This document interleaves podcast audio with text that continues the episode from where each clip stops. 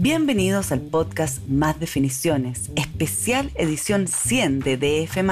Conversaciones con líderes de negocios, startups y personajes de la industria creativa con ideas que suman.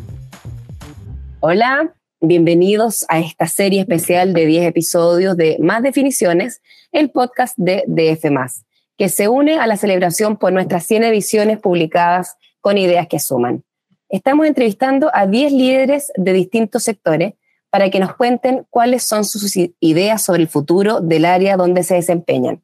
Soy María José López y nos acompaña Paula Pese, head chef de Notco, que en 2018 dejó atrás su carrera como chef en restaurantes de alta cocina y estrellas Michelin, pastelerías y hoteles, para trabajar en el unicornio chileno de tecnología alimentaria.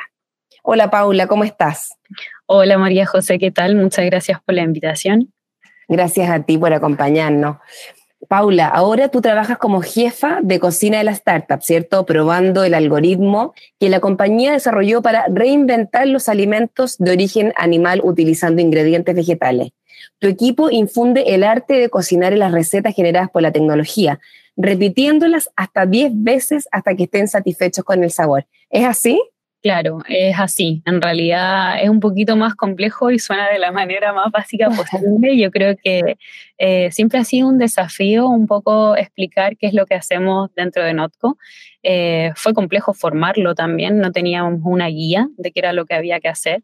Em, yo entré a la compañía, de hecho, la semana pasada cumplí cuatro años desde que entré. Cuatro años. Eso, eso, partamos, partamos por el origen. Contando un poquito de ti, ¿tienes 29 años?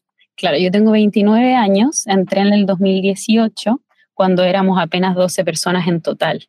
Entonces hoy vemos, después de cuatro años, que cuenta con 500 colaboradores y nada, ha sido una locura. O sea, en ese momento era muchísimo más un sueño que una realidad. Eh, apenas solamente estaba el producto de la Not Mayo y de hecho, bueno, Notco no era para nada famoso ni, ni trend, entonces fue en, ese momento cuando una amiga mía me recomendó y Karim Pichara, el CTO, me invitó a sumarme al proyecto. Ah, eso quería saber, ¿en qué estabas en ese minuto? ¿Tú estabas viviendo en Chile? Eh, ¿Estabas trabajando? Si es que nos puedes contar en qué. Tú estudiaste Administración de Artes Culinarias en el Culinary, ¿cierto? Sí, yo estudié en el Culinari en Santiago y afortunadamente, bueno, vengo de una familia eh, muy culinaria. Eh, siempre recibí muchísimo apoyo de ellos para esta profesión, que tampoco es una profesión muy sencilla. Involucra muchísimo sacrificio eh, físico, horas. finalmente, creo que Estoy muy agradecida el día de hoy por mm. todo el apoyo que tuve desde los inicios. Yo a los, no sé, 13 años ya sabía que quería estudiar esta carrera. Recuerdo, ¿Eres la primera en la familia que estudia eso o es una profesión que se heredó de alguna manera? Mi abuela eh, era banquetera y mi madre se podría decir que eh, es cocinera. Chef se le llama cuando uno lidera un equipo, eh, pero es cocinera amateur y quien me enseñó todo hasta el día de hoy y quien creyó en mí para saltar a, a esta parte profesional. Así que en ese momento em, recuerdo que ni siquiera preparé la PCU, sabía clarísimo que era lo que, lo que quería hacer en una carrera que no era tradicional, junto a una generación de compañeros que todos estaban en búsqueda de carreras más tradicionales. Creo que hoy en día la imagen del chef ya se está viendo más como un rockstar, pero en ese momento seguía siendo como para mí, o por lo menos en el contexto que estaba ubicada yo, un poco como polémico o arriesgado. Mm. Y mm, finalmente ahí, dado el apoyo que tuve, pude en el fondo formarme en el culinari, pero tuve eh, la maravillosa experiencia de poder viajar al extranjero, donde hice prácticas, en el fondo tanto en, hice en hotelería en Santiago, después salté eh, a un restaurante de vanguardia en Buenos Aires, después me fui a Uruguay, donde eh, trabajé como chef privada y hice cenas clandestinas. Y Ay, qué entretenido. ¿Se puede saber dónde? ¿En qué parte de Uruguay? ¿Sí? En José Ignacio y en, Punta del Este principalmente, sí. Ya. Y después, eh, que fue también la experiencia que más me marcó, fue cuando me fui a Barcelona y estuve ahí en total eh, un poco más de un año, eh, donde estuve en el fondo en un restaurante de tres estrellas, donde adquirí muchísima, muchísima disciplina. Creo que después de, de esa experiencia todo se hace más sencillo. ¿Y, eso, ¿Y en eso estabas cuando te llegó esta invitación de, de, la persona que te dijo, vente a trabajar? justo cuando me llegó la invitación, estaba viviendo en Uruguay y estaba encargada de una pastelería que tenía dos locales y tenía que ver en el fondo tanto la parte de eh, cocina salada como la parte de pastelería, como administración, como salón. Yo creo que finalmente eh, a lo largo de los años nunca pude decidirme por una especialidad. Soy tan apasionada por el tema de la gastronomía que me gusta tanto desde lo dulce, incorporarme como a esa instancia o desde... Em, a mí, no sé, me hace muy, muy, muy, muy feliz cocinar eh, salado, pero por lo general siempre tienden a dejar un poco a las mujeres dentro de la pastelería y ahí fue cuando fue descubriendo mi talento también. Y la parte administrativa eh, y de gestión de equipos fue algo que sin duda como que se fue dando año a año, donde yo vi que al final los equipos que, que me tocó tomar se veían súper representados porque creo que sobre todo en un líder dentro de la gastronomía uno necesita a uno que prenda la luz de la oficina y que la apague, que esté ahí en el fondo. Mm. Eh, Qué buena frase, sí. La actividad misma. Eh, y, ha sido el caso y yo creo que ha sido también lo que me ha hecho hoy en día estar en la posición en donde estoy, porque cuando yo llegué a Notco llegué como técnica, fui como la, ah. primera, chef. Fuiste la primera chef y no llegaste al cargo que tienes hoy día, no, no, era head chef. No, ya, era chef de Notco en un equipo que todavía no tenía eh, chefs. Claro, en el fondo eh, el cargo de hoy es una consecuencia de lo que, de lo que fui construyendo. Eh, a mí me llamaron para, en el fondo, formar esta como unidad culinaria que estaba dentro del departamento de AI, el departamento de tecnología. Y de hecho, me recuerdo, bueno, cuando yo llegué eran solo cuatro personas que eran el, el, departamento de AI, eh, bajo el liderazgo de Karim Pichara. Eh, y recuerdo que nada, me invitaron en el fondo a, Notco, vi, vi un poco dentro de las oficinas está como eh, este lugar multidisciplinario eh, tan nuevo para mí, donde al final ya no eran las cuatro paredes de un restaurante o de una pastelería, sino que eran en el fondo vidrios transparentes donde podías ver cómo trabajaban los ingenieros de software, cómo trabajaban eh, el equipo científico, los desarrolladores de alimentos. Y ahí fue cuando dije, claro, o sea, aquí vale la pena en el fondo dejar un poco que era lo que yo estaba formando. Yo tenía muchísimas ganas de abrir mi propio restaurante en ese momento. Y, y, vi esta oportunidad y dije claramente que yo no voy a ser la persona que en el fondo siga aprendiendo en cuanto a técnicas culinarias, que era como uno de mis máximos conflictos, porque igual con 24 años uno siente que, nada, pues que queda muchísimo por aprender en cuanto desde la parte técnica de tu profesión. Exacto y eh, probablemente yo sea la persona que las enseñe, pero voy a aprender de un sinfín de cosas más tan importantes y finalmente también ligadas a algo que para mí siempre ha sido tan relevante como es la sustentabilidad y el impacto positivo al medio ambiente, que no, no pude decir que no. Eso te iba a preguntar, porque ¿cómo es que una pastelera, que me imagino que no trabajaste en, en restaurantes veganos ni, ni, ni sin productos animales ni sin lactosa, se, se convenció por, por este trabajo que tal como tú decías al principio eh, no es lo que es hoy día. Hoy día cualquiera tal vez se enamoraría en trabajar en Noco, pero en ese minuto era una mayonesa. ¿Qué fue lo que te, lo que te entusiasmó en ese minuto? ¿El tema medioambiental? Sí, absolutamente. Eso, mirar y mirar otras disciplinas y ver en el fondo como la pasión que existía detrás dentro del arte, ponte tú, que para mí era la cocina, pero para los ingenieros era el código eh, y para los científicos era el análisis de los datos. Era como una locura poder ver, en el fondo, uno cuando construye una startup necesita gente muy apasionada, comprometida. Probablemente no necesitaría los más expertos en cuanto a, a esa área en particular, que como tú dices sería como, por ejemplo, lo plan-based eh, necesitas gente que vaya a todas finalmente, que pueda realmente parcharte cada una de las posiciones y, seas ocho en una y, vayas para adelante a construir porque crees en lo que se está planteando. Y yo creo que, de hecho, hoy en día, como con todo el crecimiento que ha sido, eh, tengo un rol fundamental en cuanto a lo que es la cultura. En ese momento, cuando nosotros llegamos a Notco, nosotros me refiero como a la tanda de personas que me acompañaban eh, en ese momento, em, éramos todos muy, y somos en realidad, pero éramos muy puros porque no veníamos con culturas de otras industrias. Nosotros estábamos, en el fondo, éramos como unas esponja que está absorbiendo eh, y muy apasionada y con mucha convicción en cuanto a generar un impacto positivo para el medio ambiente y revolucionar la industria de los alimentos. Así que yo creo que este fue como el motor más grande de estar haciendo algo nuevo, finalmente de construir, de crear, y que finalmente, dado las experiencias que yo tuve a través de todas las experiencias culinarias que tuve en, los otros restaurantes, en las pastelerías eh, y en los hoteles, era tanto que antes en el fondo también el uso de, no sé, en, algún caso, por ejemplo, me tocó que me pasaron un lechón en mis brazos eh, envuelto en una bolsa basura y recuerdo que me dijeron, no, ábrelo abajo y ya, ya te explicamos. Y finalmente lo que tenía que hacer era que tenía que sacarle toda la piel al cerdo y hacer la manteca y con esa manteca era que nosotros terminábamos haciendo platos muy finos que terminaban en el fondo en la mesa del comensal. Yo decía, esto no necesariamente hace mucho sentido. O sea, yo sé cómo mm. puedo armar este mismo plato sin tener que pasar por esto. Recuerdo que llegué a casa y sentía el olor a cerdo impregnado en todo el cuerpo, me duchaba con agua caliente y no era algo que me sentía cómoda. Después siempre fui súper obsesionada con el tema del reciclaje. En todos los lugares donde estuve implementé eso. Entonces, en el fondo lo tenía latente y aquí lo mm. pude realmente terminar de expresar.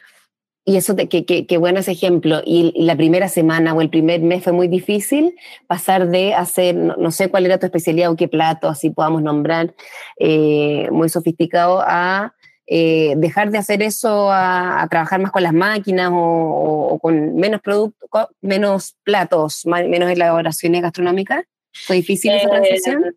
más que, más que fue difícil soltarlo, porque claro, en el fondo uno puede soltarlo dentro como tu jornada laboral, pero tú al final después, en tu tiempo libre, puedes seguir en el fondo con tu pasión lo que tú quisieras. En el fondo yo lo que hacía era con los aprendizajes que tenía Notco a partir de saber utilizar en el fondo eh, insumos plant-based, después podía seguir haciendo tremendas creaciones que finalmente no las compartía en un restaurante, las terminaba compartiendo con mis amigos, con mi familia, em, pero fui agarrando muchísima experiencia y yo creo que lo que fue duro, sí, fue como adaptarme a esta nueva forma de trabajo donde no existía ni un protocolo ni una guía, sino que era crearla.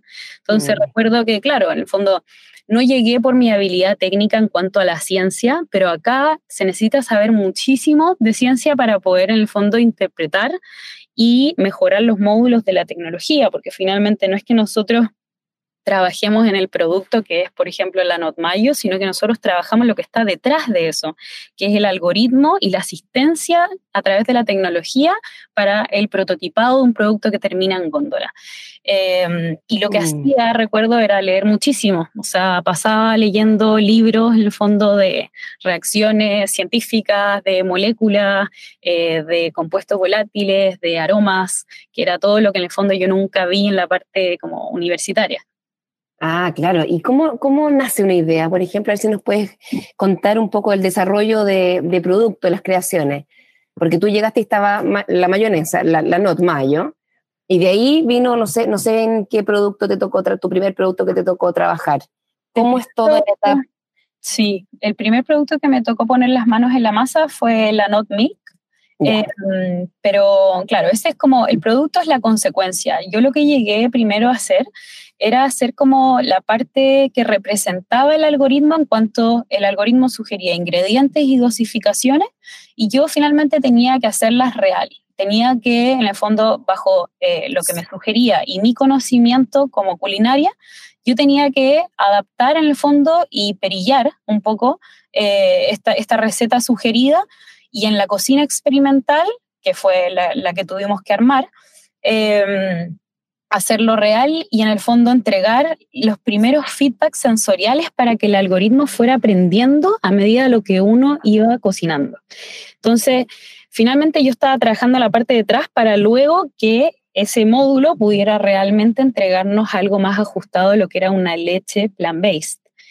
Eh, no sé si me explico, pero era como al final es el estar en la prueba y el error constante y entregando todo ese, ese de lo que uno recibía en el fondo, ese, ese output del algoritmo, entregar todo ese input de vuelta para el aprendizaje constante. Ese fue el primer módulo de la plataforma que nosotros le llamamos, que es la plataforma Giuseppe.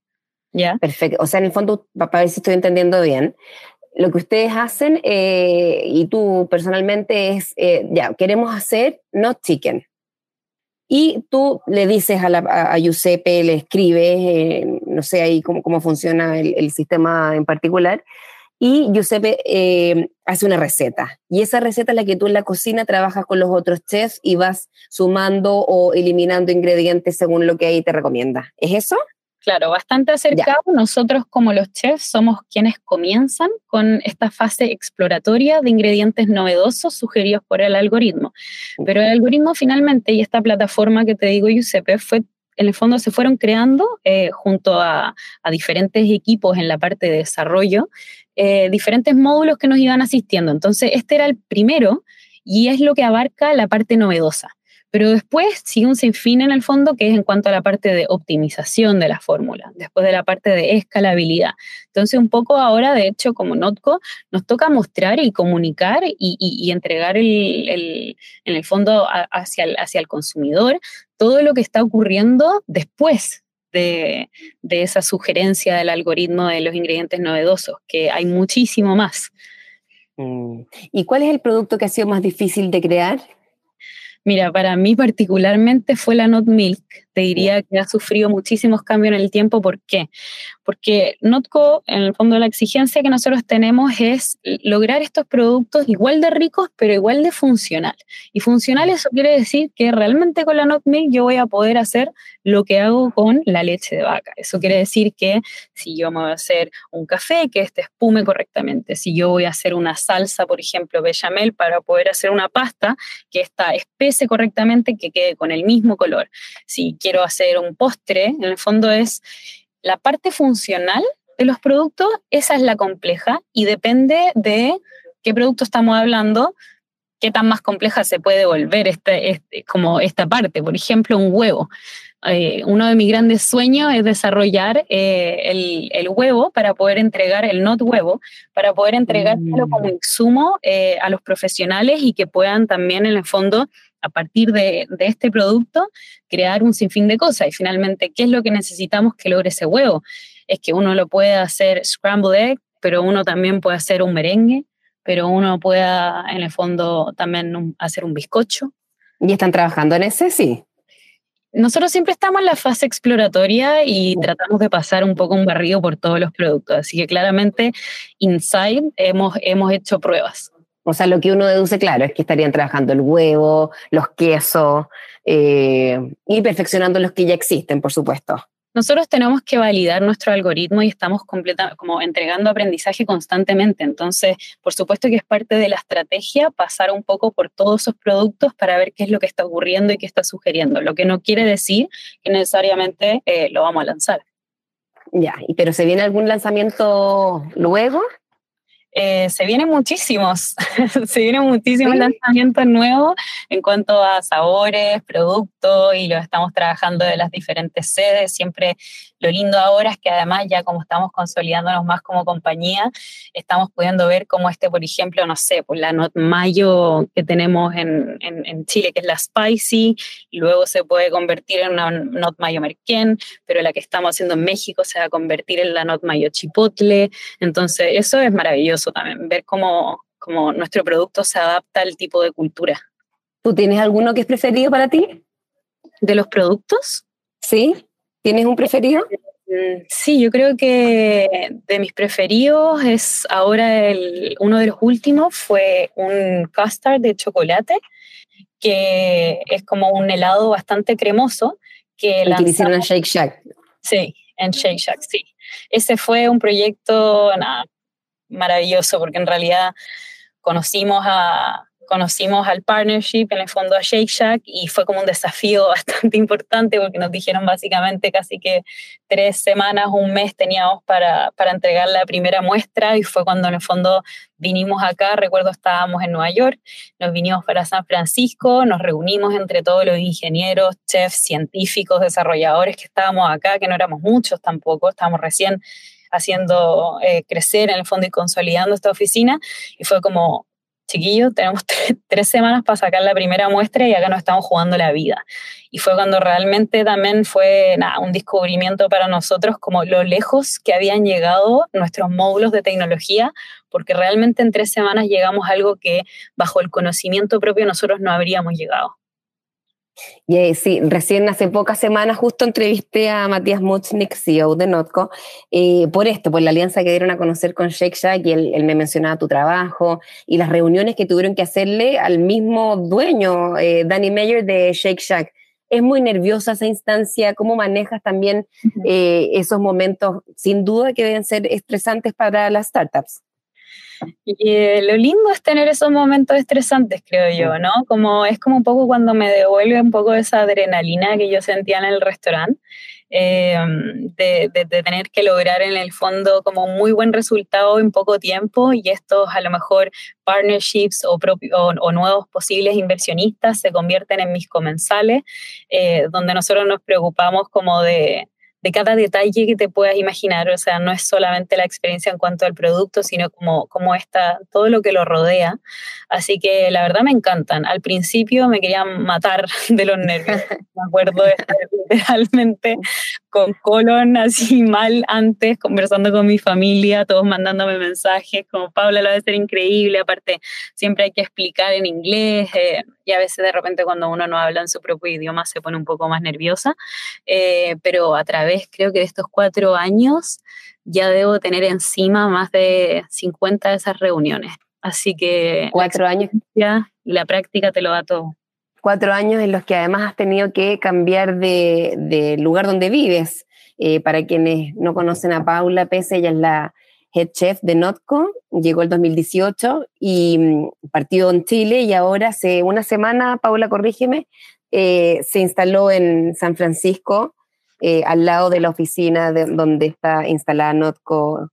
En, qué barrio, en qué zona están instalados? Estamos en Mission. Mission, ya. Sí. Y y bueno, como tú decías, como también moviéndose mucho, yo creo que siempre he sido bastante nómade. Em, me gustaba mucho viajar en el fondo para, para poder vivir estas diferentes culturas gastronómicas desde chica. Em, pero claro, ahora estoy muy contenta porque por fin puedo tener un hogar, porque finalmente estos cuatro años fue de tanto crecimiento que mi hogar finalmente era mi maleta. Eh, el avión, era como mm. siempre tenía en el fondo que, saltar a, cualquier sede a construir en el fondo las cocinas o a lograr estos partners y ahora creo que me toca un periodo donde puedo asentar un poquito, formar en el fondo la base acá, sigo con una posición global donde en el fondo cada una de las sedes, por más de que haya que construir acá, todas, todas las sedes en el fondo son igual de importantes y hay, que, y hay que seguir así como te dije antes, que hay que prender y apagar la luz, bueno, uno tampoco puede quedarse quieta acá y, dejar de visitar las otras, así que creo que, que, eso va a continuar siendo así. Y bueno, y lo que venga después también, ¿no? Como creo que no se termina. Eh, uno de mis acompañar en todas las aperturas, así que voy a seguir haciendo eso. Y la pregunta que ustedes hacen siempre es ¿por qué NOT? ¿Cierto? A quienes no te conocen todavía, a quienes todavía no han probado productos NOT porque ustedes están creciendo muchísimo, ¿Y qué le dicen? ¿Por qué comer nuts? Porque es más sano, porque es más rico, porque es equivalente en precio a los productos que, no son plant-based. ¿Qué, responde a una persona que aún no ha probado Notco? Mira, varios puntos, pero yo creo que el más importante finalmente es que primero nuestro cuerpo no necesita consumir eh, tanta, en el fondo, tanto producto animal como nosotros creemos. Y después, por otro lado, es que el mundo necesita que cada uno de nosotros nos pongamos en el fondo on board uh, con esto. Eh, cada uno desde la disciplina que tiene, desde el punto de vista, eh, va a construir con su grano de arena. En el fondo no es que nosotros vayamos a solucionarlo, pero sí nosotros estamos colaborando e invitando eh, a otras compañías a hacerlo y es en el fondo algo que está generando, eh, yo creo que al final, dando la oportunidad, está, está mostrando que, que, se puede comer igual de rico, que se puede comer igual de bien y que vas a estar igual de nutrido, pero que vas a estar haciendo un bien o no vamos a estar haciendo un mal. ¿Cuántos eh, ingredientes se requieren para un producto Notco? Bueno, tanto te decía por esta parte que es, por ejemplo, la funcional, eh, esa para poder llegar con la expectativa, claramente empieza a añadir en el fondo más ingredientes. Nosotros, si tuviéramos tres ingredientes, no podríamos tener un producto en góndola. Este no, no podría cumplir en el fondo los requerimientos para poder mantenerse ahí. Eh, entonces te podría decir que pueden ser, dependiendo también mucho de la categoría, si este es un, un not lácteo o es una not cárnico o es, uh, no sé, un not dressing, pero en un alrededor de 10 ingredientes y finalmente lo que nosotros queremos lograr, eh, y, y, es un poco parte de los next step, es cada vez en el fondo poder entregar eh, tanto resultados más novedosos para para encontrar estas funcionalidades y empezar a utilizar eh, nuestros recursos a nivel local. Pero eso sí requiere como que nuestros algoritmos ahora se ajusten a qué es lo que está pasando eh, en cada ciudad. En el fondo, fortalecer las bases de datos que están detrás del algoritmo en cuanto a cada país. Y ahora que recién eh, hablabas de, de, que el ser humano no necesita comer tanta carne, ¿tú, por ejemplo, cambiaste tu alimentación? Ahora eres vegana o, no es necesario para trabajar en Notco tener un cambio de hábito de ese tipo? No, no es necesario, no es un requerimiento. De hecho, recuerdo hace tres años que tuve que formar el primer equipo acá en, en Estados Unidos. Estaba haciendo entrevistas y había una chica que me decía que ella había sido criada vegana. Y recuerdo que en ese momento nosotros, la, expectativa que tenemos con el producto es que la experiencia sea la misma. Y ella, por ejemplo, nunca había consumido eh, ninguna carne o ningún producto lácteo. Básicamente no conocía el sabor. Entonces eso en cierto punto llega a ser contraproducente porque finalmente nosotros necesitamos tener el punto comparativo muy, muy claro. Entonces eh, yo cambié mi alimentación, pero no soy vegana ni vegetariana. Eh, finalmente lo que tengo es conciencia, es alimentar en el fondo eh, base a carnes cuando sé de dónde provienen estas, cuando vale la pena y con la constancia que mi cuerpo lo necesita. Perfecto. Paula, y para cerrar, le hemos hecho esta pregunta a otras 10 personas que incluimos en esta sesión de podcast. Te quería hacer una pregunta eh, a futuro. ¿Qué tendencia o industria crees tú que se viene en los próximos años, que se va a desarrollar o que se debiera desarrollar? En esta edición número 100 le preguntamos a diversos líderes de industrias que cuenten una idea, una tendencia, un negocio, una tecnología a la que hay que estar atento mirando porque va a dar que hablar en el futuro. Mira, yo creo que voy a responder esta, esta pregunta en cuanto a como lo que me corresponde a mí y a mi profesión y donde en el fondo yo también siento que puedo jugar un, un, papel importante. Em, yo creo que ahora es el momento en cuando la industria de la restauración en el fondo eh, es cuando los cocineros en el fondo en general empiezan a utilizar este tipo de insumos dentro de sus preparaciones y también se empiezan a plantear ahora eh, nuevas metodologías de trabajo y nuevos modelos de negocio en cuanto ligados como a la parte de, del restaurante en sí para hacerlos más sustentables y con una economía circular. Finalmente eh, hay mucho, mucho, mucho trabajo que tenemos todos los cocineros. Eh, yo tampoco me quiero ver anexa a esto, en el fondo no porque estando en Notco, en el fondo ya estoy... Em, en el fondo como no, no basta. Creo que, creo que nosotros tenemos ahí también una gran responsabilidad de seguir contagiando esto en el mundo que pertenece cada una de las disciplinas que está acá. Entonces, para mí es esa. Y yo creo que a partir de la tecnología, eh, en conjunto con, con el mundo de la restauración se pueden lograr gigantescas cosas. Por ejemplo, no sé, pues nosotros sabemos que eh, hay mucha merma, ¿o no?, de alimentos. Es un poco como con tecnología nosotros podríamos, por ejemplo, empezar a trabajar ahora en esas mermas, en que esas mermas, ¿qué podrían ser? Si es que uno mm. eh, estos datos en el fondo los, no sé, los pusiera en, en ciertas plataformas, que las tengan los restaurantes, eh, ese es uno de mis sueños, así que me encantaría que, mm. se implementara y si que alguna vez, no sé, escucha esto a alguien y le despierta algo, como creo que es el momento de hacerlo y hacia, es hacia donde hay que ir. Con restauración te refieres a, reutilización de los alimentos que, que, se pierden en el fondo. No, no, el rubro de la restauración como a los restaurantes. Ah, perfecto, ya. pero, también, pero, también, puede involucrar lo que acabas de mencionar. Tiene, hace sentido por los dos lados. Ya, pero tú te referías, para explicarlo bien, a los restaurantes, que los alimentos que se pierden, eh, eh, crear alguna plataforma o algún sistema de inteligencia que pueda reutilizar los alimentos que ahí se pierden. Claro. Perfecto. Ya. Buenísimo. Muchas gracias, Paula. Gracias a todos y a todas quienes nos escuchan. Quedan invitadísimos a seguir acompañándonos en nuestros podcasts de DF. Muchas gracias, María José. Un agrado hablar contigo. Esto fue el podcast Más Definiciones, especial edición 100 de DF, un medio con ideas que suman.